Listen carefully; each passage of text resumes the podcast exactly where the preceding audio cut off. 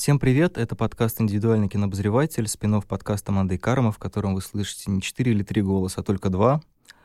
А, меня зовут Леша Филиппов, редактор сайта «Кинотеатр.ру» и сайта журнала «Искусство кино», и, как я обещал примерно полтора года назад, каждый юбилейный выпуск будет посвящен кинокритике, потому что очень много всяких досужих мыслей по этому поводу. И, честно говоря, для меня принцип просто как для практикующего автора очень важно периодически рефлексировать, что же происходит в профессии со мной, с моими коллегами. И мне, честно говоря, очень не хочется, чтобы это повисало какими-то недоговорками и трактовками людей, которые вообще в этом всем не варятся и никогда об этом серьезно не думали. И я подумал, что для сотого выпуска было очень красиво обсудить этот вопрос с Антоном Долиным, главным редактором искусства кино, кинообозревателем «Медузы» и так далее, и так далее, и так далее потому что он много про это пишет и говорит. То есть помимо того, что все мы, наверное, про это немножко думаем, мне кажется, что он думает про это много. Собственно, сегодня мы записываемся в студии сервиса аудиокниг Storytel. Спасибо вам за этот звук, который отличает нас от прошлых менее качественных записей. Ну, поехали. Возможно, это будет диалог, возможно, это будет интервью. Я, честно говоря, не знаю, в какой, в какой ситуации я сам себя загоню, поэтому, честно говоря, мне самому чудовищно интересно, к чему же мы придем. Я объясню. Видишь, там женщина сидит, у той стены бара. Ну, которое лицо, будто она только что бомжа унюхала. Да? Так вот, значение имеет только то, что она напишет о нас в своей статье Это, в «Таймс». это, Табита. Диккенсон, Да. да. А. И парадоксально, но лишь ее мнение имеет значение у нас в Нью-Йорке. Она хвалит, у нас аншлаг. Она ругает, у нас провал. Если честно, у меня есть для разгона такой очень технический вопрос, который меня в последнее время очень сильно занимает, связанный с объемами текста. Потому что, с одной стороны, я не то, что прям много в этой структуре успел поработать, но когда я начинал, я писал в газету, и, соответственно, там есть некоторое количество знаков, которые ты должен сдать. Ну, условно говоря, скажем, 4000 знаков. На некоторых сайтах эта привычка, она также была перенята, и считается, что там нормальная рецензия, например, это 3-4 тысячи знаков, где-то чуть больше. Соответственно, в журнале «Искусство кино», там, не знаю, «Сеанс» и так далее, тоже есть, наверное, некоторая нижняя планка, которая, соответственно, заставляет как будто бы э, мыслить шире, и, наверное, некоторых начинающих авторов эта вещь заставляет что-то из себя выдумывать. С другой стороны, мы имеем интернет, в котором все стремятся к краткости, и кажется, что любой лонгрид можно пересказать, условно говоря, в 10 тезисов, и все будет просто и понятно, зачем городить эти 10 тысяч знаков. И меня, честно говоря, немножко иногда волнует эта мысль, а не является ли вот эта вот э, глубинность размышления, которая у меня возникла, может быть, естественным путем, может быть, в связи с этими объемами, вообще естественной. Может быть, на самом деле кинокритике не, нужно, не нужны большие тексты, достаточно, условно говоря, не знаю, твитов, маленьких постов в Телеграме или еще чем-то. Ну, во-первых, э, э, есть несколько инстанций, которые отвечают за этот объем и его задают. Это разные инстанции, они могут друг с другом согласиться, а могут находиться в каком-то конфликте. Первая инстанция — это читатель, или слушатель, зритель, это может быть не обязательно написанным текстом. У некоторых есть потребность очень быстро узнать самое главное. У других есть подробность, э, есть э, потребность в подробностях. Им хочется углубиться и узнать, э, что к чему и почему.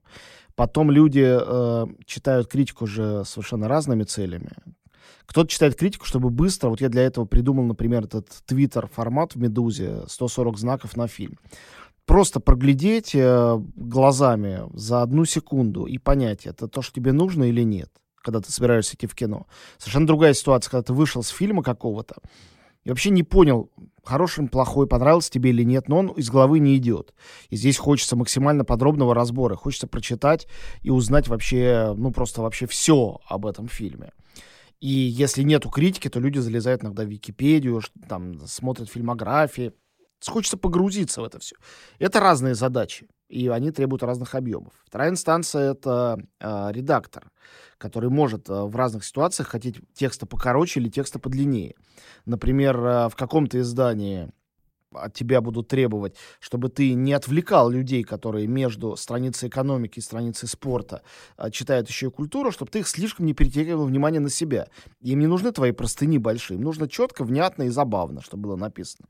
Вот. А другой редактор, э, наоборот, э, скажет, вот я скажу, например, в искусстве кино, я понимаю, что люди покупают журнал 300-страничный, огромный, вот эту вот бандуру, и они хотят э, покупать, чтобы почитать. И они не хотят там читать такую же рецензию, как в газете «Коммерсант Дейли», которую они прочитают и выбросят газету, а не рецензию. Но рецензию вместе с газетой. Да, а они хотят, чтобы это было как в книжке. И поэтому она может по объему-то быть такой же, но плотность мысли должна быть иной. Должно быть оправдано то, что журнал выходит раз в два месяца. А рецензию ты читаешь накануне выхода фильма или на следующий день. А рецензия в журнале может прийти через два месяца. Два месяца спустя фильм уже прошел, вышел, не знаю, на DVD или в интернете, уже о нем стали забывать, и тут текст. Должен быть стимул его прочитать. Текст должен давать тебе что-то большее, чем информация о том, кто снял фильм, кто там снялся и хорошо ли он там снялся. Потому что, ну, это уже устаревшая информация. И, наконец, третий, э, третья инстанция, может быть, самая важная, может быть, наименее важная, это сам автор. Ты хочешь об этом фильме много думать и писать? Или он у тебя вызывает желание одной фразой ответить? У меня есть фильмы, когда я смотрю там фильмы фон Триера, я всю жизнь его изучаю, смотрю, очень люблю.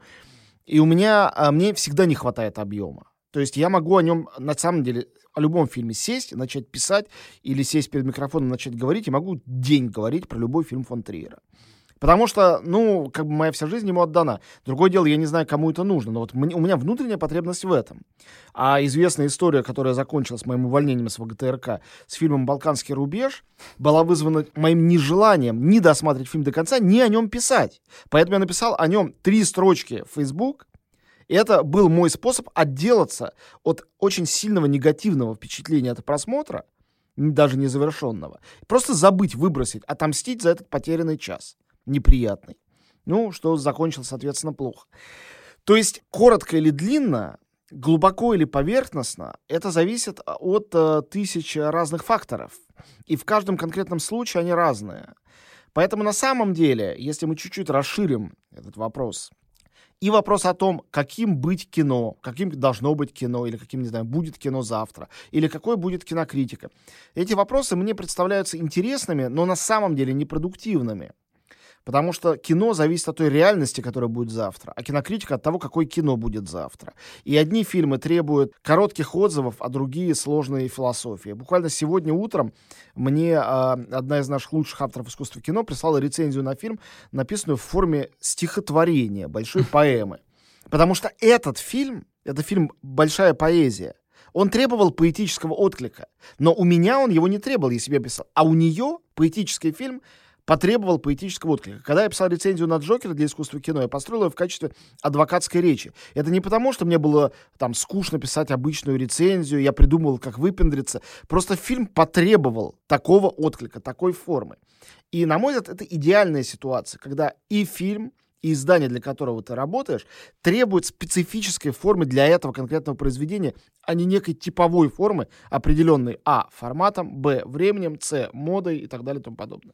Это нас стоит на перепутье, потому что, ну, я думаю, что вы с этим сталкиваетесь невероятно часто, кто-то сталкивается реже, с тем, что, условно говоря, есть два представления о кинокритике. Кинокритика как э, философии и кинокритика, как, грубо говоря, об официанте, который тебе говорит, что вот идти или не идти, хорошо сыграл там Джек Николсон, Леонардо Ди Каприо или нет. И да, как раз это то, что называется короткой формой, то, что, ну, даже не знаю, в газетах, особенно в «Коммерсанте», который славится своей э, командой пишущих про кино людей — все-таки выполнять немножко другую роль. А есть, соответственно, второй лагерь, который считает, что вообще, в принципе, заслуживает кинокритического текста только то кино, которое заставляет, что называется, задуматься, да, хотя а, сам этот термин немножко из другой сферы.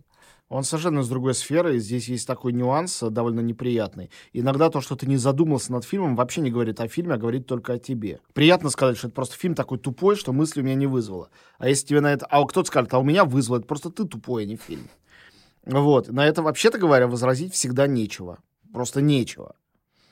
Поэтому я немножко представляю себе критика, даже когда он работает в некой команде, в каком-то формате, все равно это такой э, индивидуальный предприниматель. Всегда.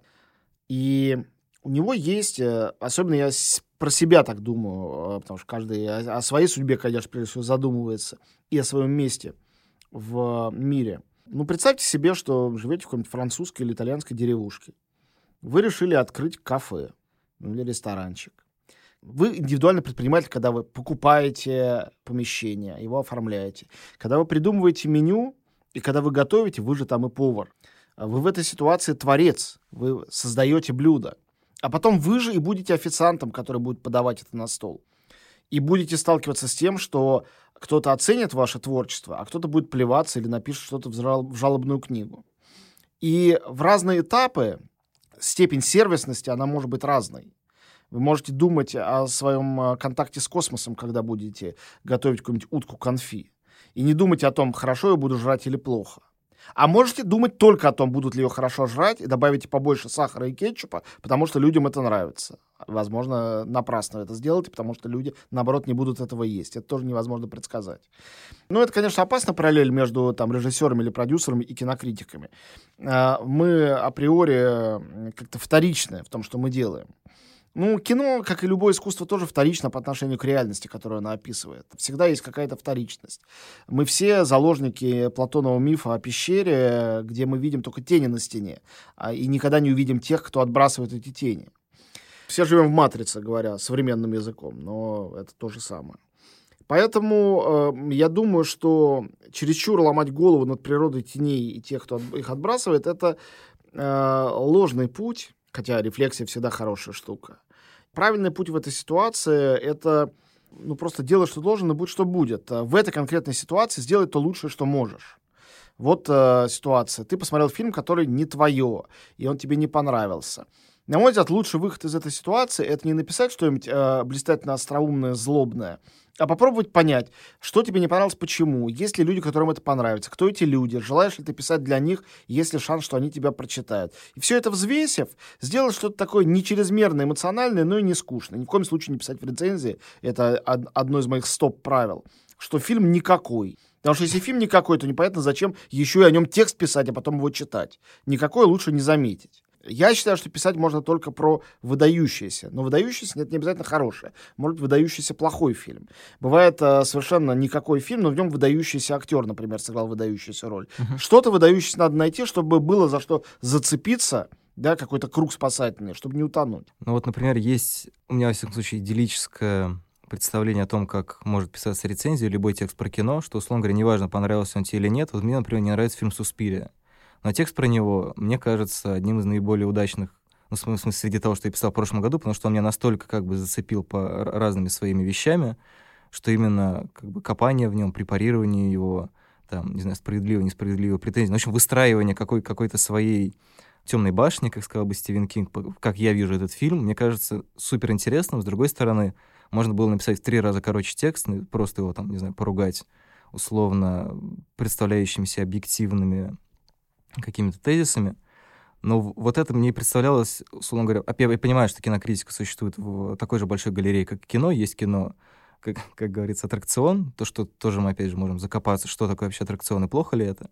Да, есть рецензии, которые... Слово «плохо», мне кажется, надо вообще как-то изгнать. Это какое-то представление глубоко христианское о грехах и искуплении этих грехов. Э, существует парадигма, в которой просто не бывает никаких грехов. Типа нет такого слова, нет такого понятия. Когда мы говорим что-то плохо, это значит, что кто-то нарушил какую-то конвенцию того, что считается хорошим. Uh-huh. Но эти конвенции все время сдвигаются и меняются на самом деле. Поэтому имеет ли смысл об этом говорить? Это как... Ну вот мой любимый пример — это оценка актерской игры. Есть огромное количество фильмов, особенно ярких фильмов, про которые кто-то говорит, ну, актер вот этот сыграл же потрясающе. А другой говорит, да ужасно он сыграл. Я всегда понимаю с ужасом, что на этом спор заканчивается, больше говорить не о чем. Никакой доказательности в этом нету. Просто я поверил этому актеру, а кто-то другой не поверил. И то, точка, все, точка. Больше нету ничего. И не существует никаких способов здесь анализа, погружения и способов разобраться в том, действительно это так или нет. И вот в фильме «К звездам» Брэд Питт хорошо играет или плохо? Я реально не знаю ответа на этот вопрос. У меня просто его нету. И это, конечно, меня сбивает с толку, но в то же время и восхищает. Потому что когда нет ответов, это делает твою работу только интересней. Мне кажется, в принципе, этот эффект Кулешова, который автоматически заложен в, монта в монтажное конечно. кино, в любое кино, он порождает эту неопределенность, хотя я слышал э, мнение, что, условно говоря, если ты отучился, не знаю, в театральной школе, в киношколе, в общем, умеешь работать с актером, то ты можешь отличить хорошую игру от плохой, но она обычно тоже касается только какой-то конкретной школы. Вот также говоря про кинокритику, я понимаю, что на самом деле я считаю, что даже в какой-то мимолетной заметке для меня самое, самое важное — это то, во-первых, как текст написан. То есть он не обязательно должен быть, там, не знаю, суперлитературным, каким-то выдающимся. Это может быть, на самом деле, какой-нибудь пост, написанный даже, очевидно, с какими-то, ну, скажем, ошибками или просто не очень хорошо, но при этом там есть какие-то невероятные полеты мысли в качестве того, как предложение составлено, в качестве того, что там зритель или критик, или просто, не знаю, человек, который много пишет про кино в благосфере. То есть, да, тут опять же все смешивается, э, что называть критиком, а что нет. Если мы вынесем за скобки, что главным мерилом критики является э, публикация или говорение о кино за деньги. И вот эта вот новизна, мне кажется, она всегда и провоцирует, соответственно, для меня, как читать про кино, как смотреть кино, как писать про него. Потому что это вот, э, заканчивая эту мысль, идеальная рецензия — это та, которая, вне зависимости от того, понравилось тебе кино или нет, хвалишь ты его или ругаешь, там есть некоторая система координат, которая, ну, условно говоря, ты пытаешься точно сформулировать какой-то сеттинг, набор тем, э, жанровую принадлежность или человеческую какую-то принадлежность, там, не знаю, с точки зрения идеологии, этики, жизненного опыта и так далее, что выстраиваешь вот этот замок, и человек туда заходит, он понимает, так, ну вот мне говорят, что это плохо, или что это, не знаю, устарело, или что это некачественно сделано, или еще что-то. Есть очень много вот этих фраз, которые на самом деле за собой ничего особенного не несут, потому что а, обычно, когда говорят, что фильм некачественно сделан, непрофессионально, за этим не идет пояснение, что именно, да, как Алексей Гусев, например, про артиста написал, что там неправильно поставлен свет, и у него очень подробно, с такой инженерной точностью описано, что именно не так. Но, к сожалению, таких вещей и таких знаний есть очень у малого количества людей, что точно объяснить, что не так, а просто, ну, показалось, что не так. Но более того, подход к Гусеву, мне кажется, абсолютно ложным, конечно же. А, я не читал эту рецензию, поэтому не могу конкретно об этом говорить, но дело в том, что любое не так, любое плохо, любое неправильно в искусстве всегда вызывает у меня кучу внутренних вопросов. Если есть стандарт того, как в искусстве что-то делать правильно, Почему бы тогда всем не делать все правильно, и тогда все фильмы будут получаться хорошими? Ну, то есть, да, очевидно абсурд, что эта э, концепция сама правильности, в ней что-то не так. А я могу сказать, что не так. Искусство движется только за счет очень талантливых людей. Каждый талантливый человек занимается тем, что нарушает установленные правила. То есть он всегда все делает не так. Мой любимый пример, у меня был один френд, давно меня уже расфрендил, он профессионал, сценарист. Он писал сценарии такие для, ну, там, на мой взгляд, для, для довольно мусорных сериалов э, федеральных каналов. Я совершенно, хочу сказать, за это не осуждаю, не вижу уже в этом ничего плохого, это вообще нормально. И этого человека очень затриггерило то, что Звягинцеву дали за фильм «Левиафан» приз за сценарий в Каннах. И он написал список, по-моему, там 10 пунктов, ошибки сценария «Левиафана». Не сделано это, не написано то и так далее и тому подобное. И кто-то на это начал отвечать. Ну, это просто хотели как-то фильм отметить, фильм понравился, ну, решили дать за сценарий. Возможно, так и было. Но я стал думать, что... Ну, известный есть пример. У Энгра есть идеально изображенная женщина, Адалиска, лежащая. Очень красивая. Идеально обнаженная женщина. Но вот какие-то люди посчитали, что если эта женщина ляжет в другую позу, выяснится, что там одна нога длиннее другой. Э, Причем сильно. Потому что нормальный человек не может лежать в такой позе. И от этого рождается красота. То, что красиво все естественное, это некая неверная презумпция. И да, сценарий — это искусственная конструкция. И там, может быть, какой-нибудь персонаж пропал, линия подвисла. И еще люди говорят какие-то реплики, а в жизни так не говорят. Хотя что такое в жизни? В твоей жизни так не говорят. А в чужой, может, только так и говорят. Ты этого на самом деле не знаешь. То есть это тоже самая, на мой взгляд, смешная претензия. И что получается? Что, может быть, все неправильно с точки зрения тех правил, которым ты выучился. А получилось очень хорошо. И, может быть, вопреки нарушению правил, а может, благодаря нарушению правил. И ты это тоже никогда не проверишь. Фильм «Левиафан» так хорошо э, смотрится и многим нравится. Потому что там такой мощный визуальный ряд, такая потрясающая идея, такой потрясающий актер, что люди не, не замечают неудачного сценария. Или именно этот, поставим слово в кавычки, неудачный сценарий дает на самом деле эту сильную... Мы не знаем, мы никогда не узнаем. Потому что э, нет никаких этих what if. Что если бы пришел редактор и сказал, так, тут исправить, тут переписать, актера взять другого. Что было бы, мы не знаем. Поэтому у меня очень большая проблема последние годы, на самом деле долго уже лет 10, вообще с отрицательными рецензиями, любыми. Мне сложно их читать, я никогда им не верю, и мне сложно их писать. А, я написал в какой-то момент, что вызвало очень у многих э, возмущение – что для меня э, человек, пишущий э, положительную рецензию, это человек, который нашел отмычку для дома, вошел в него, и он его обходит и рассказывает, как этот дом устроен. Им очень это интересно, и он гордится тем, что подобрал отмычку. А негативная рецензия — это всегда обиженное описание дома, в который человек не смог войти. И предположение. Да там внутри, наверное, пусто, тараканы, пауки и э, все грязно. Э, потому что, ну, как бы на самом деле очень часто фильму вменяют э, вину то, что он пустой. Это как говорят, что дом пустой, не войдя в него. Я прочитал, по-моему, пять очень от умных авторов рецензий на Джокера, в которых во всех э, было это слово «пустой», что в фильме ничего нет. Но секундочку, если люди извлекают из фильма огромные простыни текста, если миллионы людей на него идут, что-то там находят, допустим, даже все разные, он не может быть пустым. Если даже в нем нету своего смысла, но есть некий смысл порождающий механизм, который запускает это смыслопорождение в головах зрителей, значит, он не может быть пустым. Да, это, это просто бессмыслица, это нонсенс. И на самом деле люди, которые это пишут, я очень четко это понял, я внимательно читал эти рецензии, они жалуются на то, что у них в голове этого смысла порождения не случилось. И они обижены на фильм, то есть они обижены на дом, в который они не вошли. И отсюда начинаются вот эти действительно абсолютно пустые. Фильм устаревший. Окей, хорошо. Где записан закон, что каждый фильм должен обязательно отвечать веянию этой секунды, этого момента? Что плохого в устаревшем? Очень многие люди хотят старомодного. А, наоборот, общее место, что все любят старое кино. И mm-hmm. вот кто-то сделал кино как старое. Окей, в артисте неправильно поставлен свет. Что имеется в виду? Что э, в те времена там, в 29 году свет ставили, допустим, иначе. И что? Но этот фильм-то снят уже в 21 веке, никто этого вроде бы не скрывает.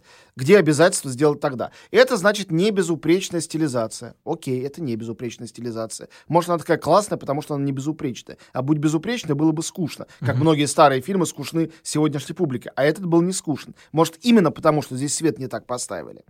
То есть констатация, свет поставлен не так, как ставилось когда-то, принимается. Но как только возникает оценка, и это плохо, и это неправильно, а разговор идет об искусстве, как я сразу теряюсь. Я не знаю, что такое правильно и неправильно в искусстве. Ну, известно, что там а, Буало когда-то захотел, вот была самая такая вот системная эпоха в истории искусств, классицизм. Буало взял и написал правила, как надо писать стихи, как надо писать драмы. Окей, все написал. Кто у нас главные там классицисты? Ну, например, в драматургии. Это Корнель, Рассин, и Мольер. Я у каждого из трех вам покажу нарушение. У каждого из трех. У Корнеля первая великая пьеса «Комическая иллюзия» — это вообще чистая барокко, никакого классицизма. Сид — это трагедия, а в конце хэппи-энд все женятся. Так быть не должно. Сид — самая знаменитая классицистическая трагедия. Рассин очень быстро от своих идеальных трагедий перешел к библейским, поздним, они вообще по-другому написаны. У Мольера есть комедии, «Мизантроп», например, или «Тартюф», или «Дон Жуан», который вообще не выглядит как комедия. В конце «Дон Жуана» там в ад все проваливаются. Довольно кошмарная история, хотя все, всю дорогу перед этим она как бы смешная. То есть правила начинают сразу нарушаться. Не какое-то время проходит, и оно меняется. Как только правила установлены, они тут же в эту секунду начинают нарушаться. В искусстве. Всегда.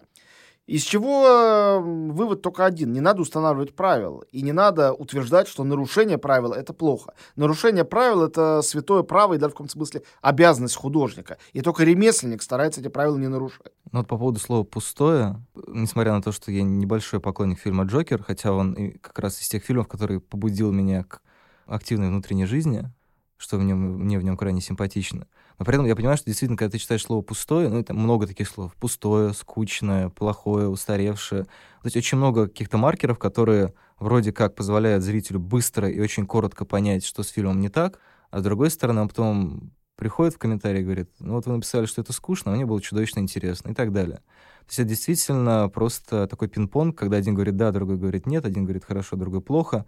И это, с одной стороны, что называется, в природе человека очень трудно от этого отделаться. Ты не можешь, наверное, то есть, несмотря на то, что я создал для себя некоторый такой мешочек со словами, которые я стараюсь не использовать, все равно нет-нет, а как бы оно и проскочит. То есть, может быть, это связано с тем, что очень долгое время я в этой системе существовал, и поэтому, ну, в смысле, системе слов, да, то есть я привык им пользоваться, потом ты, например, отучиваешься от них как слов-паразитов, и все равно они у тебя проскакивают, потому что это очень сложная штука, особенно плохо, когда она въедается в мышление. И тут хотел бы перекинуть мостику к тому, что мне кажется, очень часто при разговоре о фильмах особенно при чтении текстов про фильмы, люди забывают, что все-таки они читают человека. То есть не то, что есть некоторая система, которая тебе выдаст вот этот маленький корешок с объективными характеристиками фильма, что там он идет 80 минут, он черно-белый, там на 15 минуте появляется Брэд Питт, и он великолепен и так далее. А то, что этот человек, например, он может быть супер по французскому кино, там, не знаю, по немому кино, по иранскому кино, по документальному кино. И это может быть как плюсом, то, что он вам даст какую-то широкую картину, которую вы сможете использовать потом, если понравился этот фильм. Или, может быть, даже использовать после прочтения, просто чтобы по-другому посмотреть на этот фильм. А может помешать, потому что иногда у тебя настолько выстроен какая-то внутренняя карта чего-либо, что ты, ну, как в какой-то момент все туда, все туда встраивается, и ты понимаешь, что ты не, не можешь как бы ее покинуть, ты становишься заложником своего мировоззрения художественного там, или культурного истори... э, э, видения искусства. И, с одной стороны, это довольно просто, наверное, с точки зрения говорения и написания кино, но с другой ты понимаешь, что, ну, опять же, ты становишься как будто бы заложниками правил. Или там, не знаю, еще есть представление, что любое издание ты должен читать от корки до корки. Когда есть интернет, понятно, что не можешь прочитать сайт от, от корки до корки, хотя все к этому стремятся, но мне кажется, это так не работает. И когда, не знаю, издание ставит вину, что а почему у вас, например, такой-то текст или такой автор, он подразумевает то, что есть еще такая сложность, что нужно разбираться, кого ты читаешь. То есть вот эта вот вещь, которая до сих пор, мне кажется, очень плохо работает, но она хорошо работает с вами, еще, может быть, не знаю, с пятью, максимум десятью людьми, когда люди знают, ага, какой-то выходит корейский фильм, почитаю, условно говоря, корейского. Выходит какой-нибудь французский фильм, почитаю Пронченко. Выходит портрет девушки в огне, почитаю Кувшину. Есть некоторое количество имен, которые в той или иной среде более-менее известны. И то, что человек может действительно писать текст, э, там, будучи влюбленным в фильм, он закрывает глаза на что-то. Или то, что человек пишет про этот фильм просто потому, что ему нужно написать. Но вот он не, он не может себе позволить такой роскошь, чтобы сказать, знаете, ребят, я не буду писать. А у него есть, там, не знаю, обязанность три патрона в неделю производить, и он, соответственно, про все это пишет, да, как Волобуев а, в интервью сеанса говорил о том, что это вот такая лямка, которую ты, ты тянешь, и это такая мука, потому что, с одной стороны, ты вроде как пишешь про себя, ну, то есть действительно, потому что фильм в тебе подсвечивает те вещи, которые а, тебе нравятся или тебя смущают. Может быть, это там пустота или скука, или, не знаю, отвратительность, есть же еще вот вот, э, моральная какая-то оценка, которая связана не обязательно с социальными течениями, а с тем, что тебе кажется, что так э, люди себя не ведут. Да, это часто к жанру кино такая претензия, вот он такой тупой, там куда-то не туда пошел. Или сериал про тупых подростков, у которых просто там мозгов пока нет, вот они вырастут, и, ну, в общем, зачем это смотреть? То есть это огромное количество человеческих факторов, которые тоже не учитываются.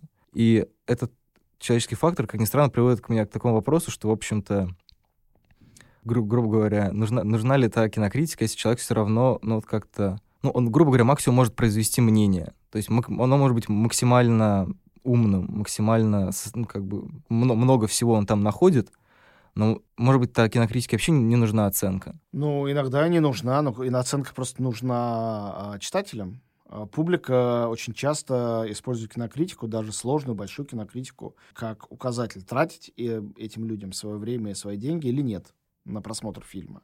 Они имеют право а, на подобное, как бы, а, совершенно утилитарный подход. Но я считаю, что оценка, конечно, не должна содержаться в рецензии, даже в очень большой и сложной. А, просто оценка может абсолютно не доминировать. Лучше, чтобы это не была оценка три звездочки из пяти. Лучше, и я предпочитаю, чтобы оценка не была однозначной. Почему я придумал э, такую, ну, дурацкую шутку вот в этих вот микрорецензиях на 140 знаков. У меня там есть еще «Для кого фильм?» И пишу на самом деле «Для патриотов». Я обратил внимание, что люди очень серьезно к этому, к этому относятся. Вот меня вчера брали интервью, говорят, вы не стали писать отдельную рецензию про фильм Надежды Михалковой, но написали, что он для патриотов. Имеется в виду, поскольку это фильм ужасов, а не патриотическое кино, имеется в виду, что если вы любите российское кино, тогда вам нормально. А если вообще вы любите фильм ужасов, то лучше не ходить. Вы это имели в виду? Я говорю, ну, в общем, да. Получается, эта оценка там все-таки была. Я постарался быть осторожным, деликатным, как всегда, в отношении любого дебюта. Я стараюсь стремиться к какой-то деликатности. То есть оценка, она есть, но надо, конечно, уметь желать ее видеть. У меня были рецензии, которыми я не то чтобы горжусь, которые я писал осторожно, имея абсолютно четкую оценку в голове. Я ее не то что сглаживал, я находил специальные слова. Вот, например, с фильмом «Викинг» так было, и с э, фильмом «Грех» буквально вчера это было. Та, э, точно та же самая история. Это были забавные истории, потому что разные люди читают рецензию по-разному. Одни как хвалебную, другую как ругательную. Они просто по-разному видят мою оценку фильма. В то время как она совершенно определенная. Но оценка может не быть однозначной, ведь что-то может понравиться, а что-то нет. Не обязательно да или нет. Есть очень много нюансов на самом-то деле. Даже в пяти звездочках есть много нюансов. Есть не только одна звезда или пять. Бывает и две или три. Мне кажется, что э, кинокритики совершенно необходимы. Мы производим не мнения и не оценки. Мы производим мысли. Кино помогает оттолкнуться от этого. Что позволяет нам, что легитимизирует это мыслепроизводство, производство идей, облеченных в слова. То есть с какой стати какие-то люди будут какие-то наши мысли читать, чем мы это заслужили? Это серьезный вопрос, потому что понятно, зачем людям читать наше «да» или «нет», «иди mm-hmm. в кино» или «не иди в кино». Зачем им читать наши мысли? Да за тем, что большая часть людей используют кино и вообще любое искусство для собственного мыслепорождения и порождения эмоций. Но отличие критиков в том, что они занимаются формулированием. Зачем люди читают вообще философов? Они тоже чувствуют э, ужас перед Богом или покорность Богу. Но зачем им читать Киркегора, например, или Канта? Потому что там на многих сотнях страниц это объясняется, ищется какой-то база, фундамент, э, и это оказывается некой субъективной, а не объективной, но не только принадлежащей Канту, но и твоей тоже реальностью. И твоя реальность обогащается, как наша реальность обогащается, когда мы читаем текст fiction, когда мы читаем Анну Каренину. Мы вместе с ней переживаем. Она придуманная, мы это знаем. Но эти переживания для нас ценны. Для нас ценны мысли Левина. Хотя это его мысли, на самом деле толстовские, придуманные, переделанные. Но мы их подгоняем, соглашаемся с ними или нет, да. Э, становится нашим. То же самое, когда люди читают кинокритику, настоящую кинокритику, где есть не только описание и оценка, но и мысли. Они ловят эти мысли, это драгоценные мысли. Они могут совпадать или нет. Это может быть повод для спора или нет. Но когда много субъективности вступает в диалог, тут и возникает что-то интересное. Другое дело, что, как я сказал, негативная рецензия очень часто это отсутствие диалога. Ты не вошел в диалог с произведением, и ты высказываешь свои мысли. Очень часто бывает такое, что раздражение оно закрывает смотрящему глаза на фильм. Вот в прямом смысле слова, я же говорил об этом закрытом доме. Я от трех людей, высказывавших негативные мнения о фильме «Верность», услышал стандартную формулу, якобы народную, что фильм про то, что левак укрепляет брак. Угу. Но в фильме левак разрушает брак. Брак в конце разрушен. Фильм заканчивается тем, что брак из-за измены распался. Эти люди, которым не понравился фильм, они придумали вот эту вот теорию, сопоставление идеи фильма с некой глупой банальностью.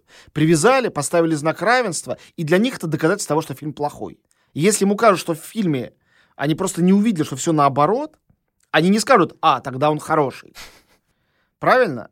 Потому что их цель была оценить то, в чем, что они не поняли на самом деле. Я не хочу сказать, что каждый человек, ругающий фильм, обязательно его не понял. Но это очень часто так. Иногда действительно понимать нечего. Иногда это очень просто, и ты сразу все понимаешь. Но надо 20 раз себя перепроверить, действительно ли ты понял. Или просто тебя это взбесило. Я вот сегодня утром написал рецензию на фильм «Ангел и Чарли». Для меня это идеальная ситуация рецензии. Такие фильмы не так часто вот такие удачные появляются. Я от просмотра фильма получил удовольствие. И это было полтора часа, там, два часа удовольствия. Оно было не острым, это удовольствие. Я даже в какой-то момент чувствовал, что мне что-то не хватает, и понял, что мне не хватает попкорна. Я вышел за попкорном, который я обычно не ем. Но это фильм как бы требующий попкорна. И я жевал этот попкорн, смотрел на эти приключения, смеялся этим неполиткорректным шуткам. Сегодня я стал о нем писать. Я написал негативную рецензию. Не по каким-то идеологическим причинам. Потому что я посмотрел этот фильм, я до его дна нырнул, понял, из чего он состоит, и понял, что то удовольствие зрительское, не очень острое и сильное, которое я получил, никаким, никаким образом не компенсирует то, насколько примитивно этот фильм устроен и насколько на самом деле деструктивные идеи он э, в развлекательной форме несет. И это тот случай, когда я отвечаю за то, что моя негативная рецензия не является непониманием. Я уверен, что я понял этот фильм. Uh-huh. Я, конечно, могу ошибаться. Но вот мое внутреннее ощущение такое. Очень часто есть непонимание, и очень часто у меня у самого есть чувство непонимания, я отказываюсь писать о фильме, который мне не понравился. Он не понравился, но я не уверен, что он плохой. И я не хочу его хвалить, потому что он мне не понравился. И ругать я тоже его не готов, потому что, возможно, я ничего не понял. И такое бывает у меня очень часто. И я очень часто вижу, как другие люди, обладающие непонятной для меня самонадеянностью, ругают фильмы, в которых, очевидно, они не разобрались. А проблема в том, что а, отрицательную лицензию и ее и очень сложно написать, найдя серьезные аргументы, и очень просто написать. Потому что все, что тебе нужно, это, ну, у нас была Лидия Маслова, когда ты виртуоз этого жанра, все, что нужно, это смешной пересказ.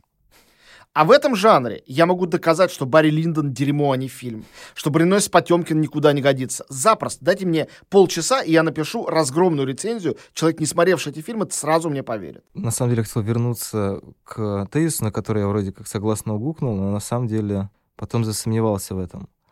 Мне, в принципе, честно говоря, кажется, что... Ну, это, опять же, не то, чтобы какое-то универсальное право кинокритики, но самое интересное — это не просто там посмотреть и вынести какие-то смыслы или там оценки или эмоции, а еще отрефлексировать, почему такие оценки, почему такие эмоции, почему тебе кажется, что это так или иначе. Иногда просто это происходит процессе написания текста, например. То есть тебе чудовищно не понравился фильм, ты там, не знаю, два часа мучился, или даже, не знаю, час десять мучился, ерзал и сжимал кулаки, а потом в процессе написания ты понимаешь, что, грубо говоря, так и задумано, да, просто ты начал смотреть этот фильм, у тебя не успел перещелк... перещелкнуть тумблер о том, что на самом деле существует совершенно в другой системе координат, например, эстетических или, там, не знаю, еще каких-то, которые ты не успел сочетать, и потом ты как бы отрефлексировал свое раздражение, понял, что да, как бы у меня все равно сидит как бы какое- какое-то эмоциональное зло внутри по отношению к этому фильму. Но если вот так вот действительно оставить какие-то тезисы, которые могут быть, ну, условно говоря, объективными, хотя ничего объективного, естественно, нету, то на самом деле это неплохое кино. И это... Сейчас потерял мысль. Ну, просто я тогда подхвачу. Э, просто надо сразу выйти из э, системы координат плохое, хорошее, потому что часто это ничего особенно не значит. Я не знаю, мне вот не нравится фильм «Ангелы Чарли», но это не значит, что это плохое кино, потому что он ставит перед собой две конкретные задачи. Сделать развлекательную картину блокбастер на уикенд и э, э, наполнить его феминистскими идеями. Обе задачи решены. Значит, он неплохой, значит, он супер хороший. Просто мне он не нравится. И я не оцениваю эти задачи как благородные. А для меня они недостаточно, недостаточны для того, чтобы фильм оценить э, как мне понравившийся. Вот, но э, вообще-то говоря, э, у меня есть такая идеалистическая программа, я людей учу смотреть кино в то время как вроде бы все это и сами умеют, но в это обучение входит ряд дополнительных карманов и опций, и одна из этих опций, главный это вопрос, как не обломаться, когда ты пришел в кино, uh-huh. как не разочароваться.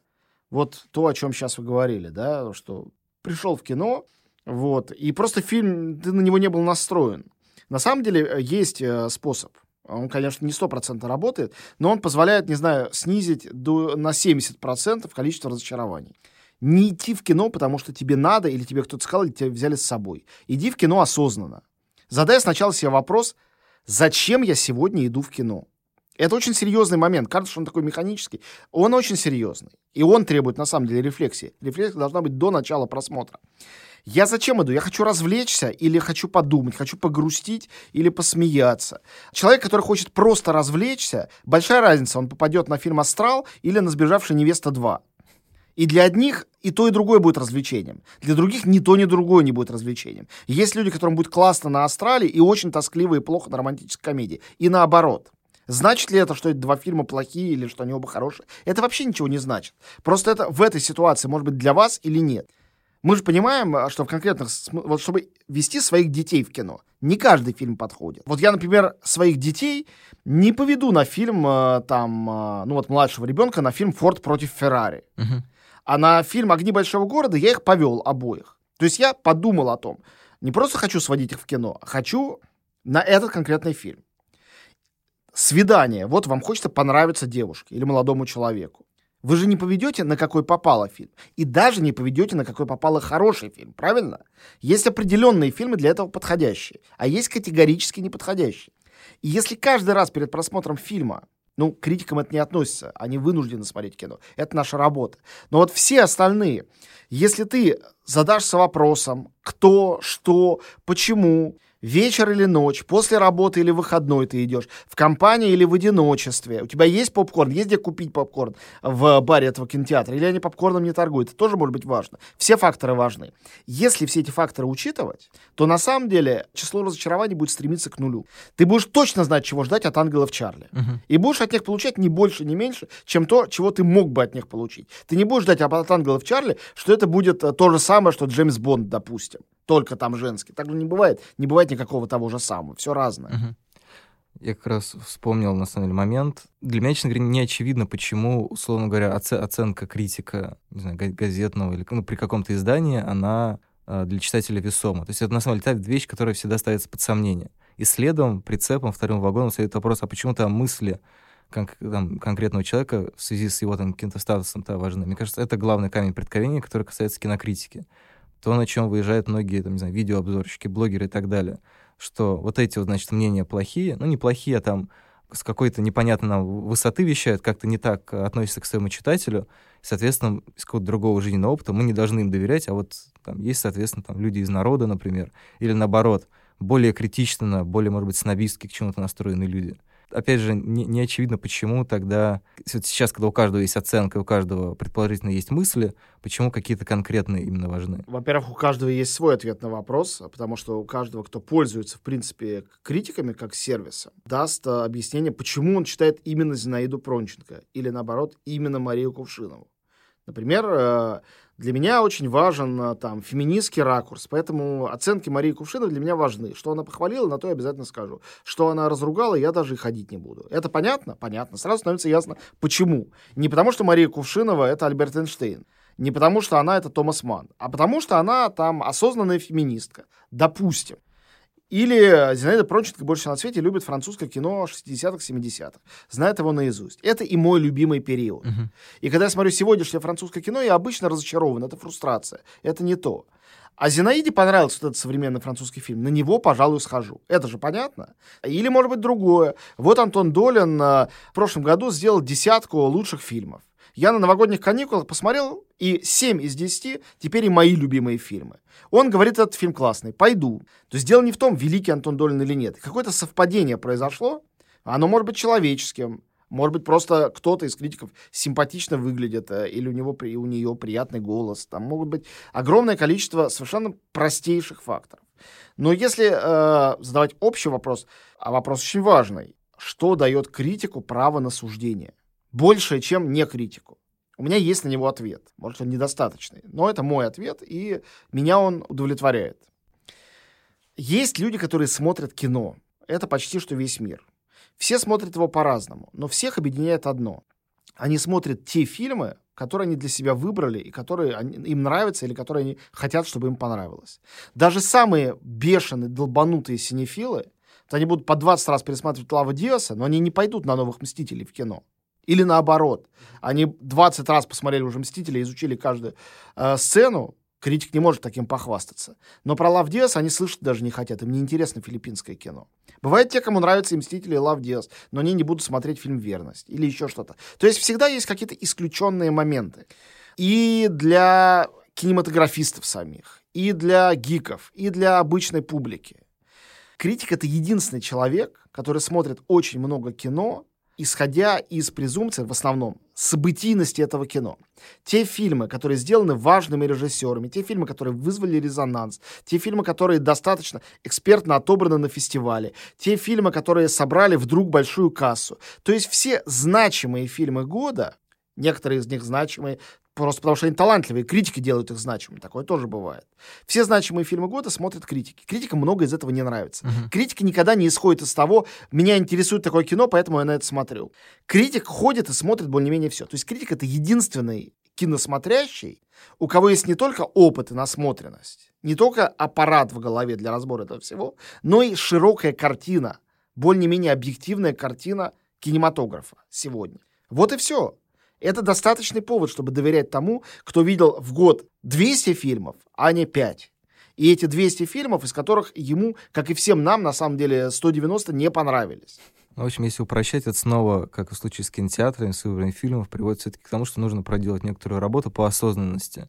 Безусловно. Кого, кого и зачем ты читаешь. Ну, в этом я уверен. Я уверен, что вообще любая интеллектуальная работа, а и чтение критики, и выбор фильма, и осмысление фильма, интеллектуальная работа, должна быть работой. Она не может только состоять из э, эмоционального отклика. Дело в том, что люди очень иногда, э, очень часто часто, не иногда, очень часто путают «мне не нравится» и «плохое». А иногда, что еще ужаснее, они путают «мне было неприятно» и «плохое». Бывает неприятно, а произведение искусства очень мощное.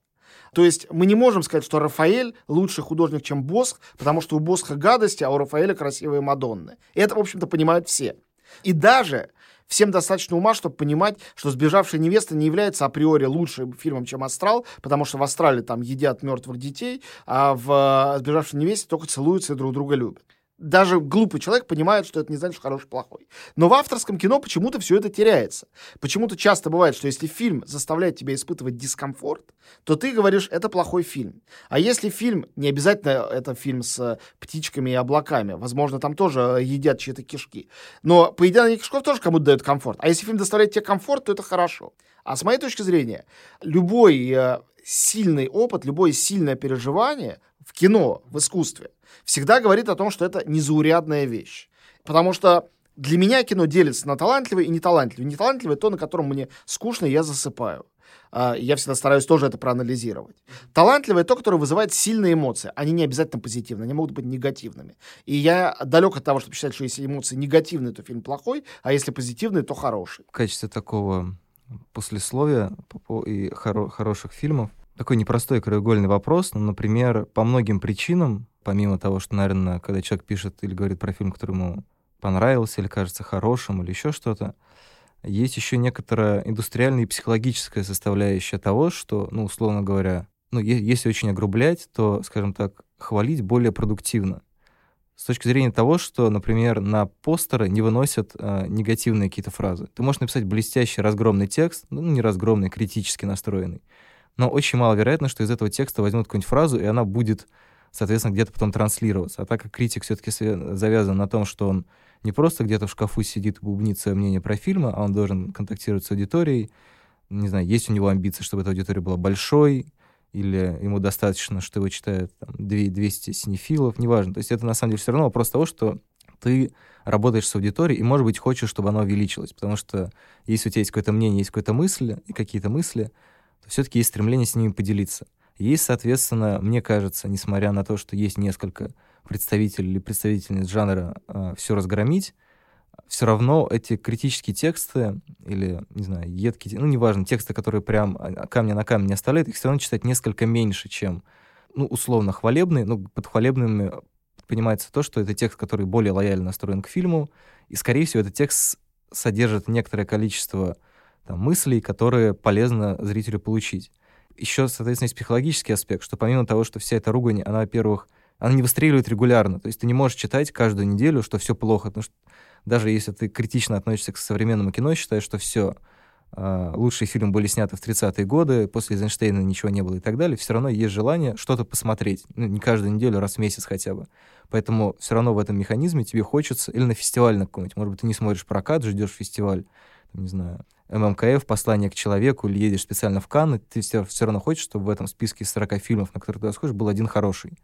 Есть психологический момент, когда ты читаешь рецензию, очень сложно, когда э, рецензия, ну, назовем ее термином ругательная, то, что тебе не нужно было продираться через вот этот текст, внутренне оспаривая, например, даже если тебе фильм не нравится, ты все равно, мне кажется, за негатив цепляешься больше и больше ему сопротивляешься, чем за позитив. Многие люди цепляются также за позитив, и я не вижу здесь такого правила. Я думаю, что причина очень проста. Ну, во-первых, не надо иметь ничего общего с индустрией. Индустрия не должна помогать тебе продавать твои тексты.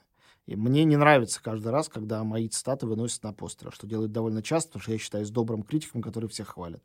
Вот мне это не нравится, просто когда это хорошая картина, и мне говорят, что это поможет, я очень много чего делаю, что мне не нравится, если это в пользу фильма или в пользу зрителя.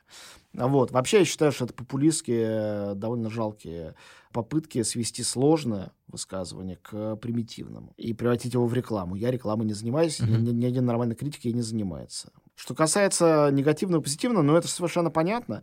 А, все равно в сухом остатке люди читают критиков, чтобы те помогали им находить и смотреть хорошие фильмы. Отрицательные рецензии в лучшем случае сэкономят твое время. Но люди не читают рецензии, чтобы сэкономить свое время. Они читают рецензии, чтобы найти, что посмотреть положительные рецензии помогают им найти, что посмотреть, даже разочаровавшись. А отрицательные запрещают идти и говорят, это дерьмо, на это не ходите, и это дерьмо, на это не ходите, и это никуда не годится, лучше пересмотрите Клода Сате. Но некоторые люди вообще не желают смотреть старое кино. Есть многие, кому нравится только старое кино. Но на самом деле это их меньшинство. А большинство людей, ходящих в кино, активных, они смотрят и хотят смотреть новое кино. Ну, как бы статистика это доказывает. Uh-huh. А любители старого кино — это те, кто сидят у телевизора и ждут 31 декабря, чтобы под Оливье посмотреть «Иронию судьбы» или «С легким паром», а вовсе не поклонники раннего Эйзенштейна. Простая статистическая истина в этом, хотя, конечно, из любой статистики есть много разных исключений. Поэтому негативная рецензия, ну, кроме того, негативная рецензия, она же несет горечь и негатив. А, иногда она еще очень смешная, но не всегда. А, а положительная рецензия, даже если вы с ней потом не согласитесь, несет вам надежду. Надежда лучше продается, чем горечь. продается, подается. Из этого не следует, что надо писать только положительные рецензии. Но, честно скажу, вот в журнале «Искусство кино» иногда попадаются негативные рецензии. Я был бы за то, чтобы их вообще там не было. Просто в журнале «Демократия», и э, я никому не указываю, какое мнение у него или у нее должно быть о фильме. Автор сам ответственен за свое высказывание. Однако при этом э, моя мечта, идеальный журнал для меня, это где там в номере написано 40 текстов про 40 разных фильмов, и каждый текст пишет автор, влюбленный в фильм, о котором он пишет. Потому что влюбленность, даже когда она слепа, она все равно более продуктивна с точки зрения и эмоций, и мыслей, чем а, невлюбленность. У меня бывало, что я читал великолепные тексты, очень многое мне дававшие, о фильмах, которые мне потом совершенно не нравились. А тексты мне продолжают нравиться. Я не знаю, хорошо это или плохо. Может, это говорит о том, что это плохая рецензия, плохая критика. Но еще раз, я не люблю слова плохой, хороший. Но это хороший текст. И вот это для меня, конечно, важнее как для читателя. Ведь когда я читаю рецензию, я не являюсь зрителем фильма, я являюсь читателем. Это отношение критика с читателем. Это разные вещи, чем отношение зрителя с фильмом. Вот, я думаю, что на влюбленности можно и закончить. Спасибо. Отлично. Oh, what a day! What a lovely day!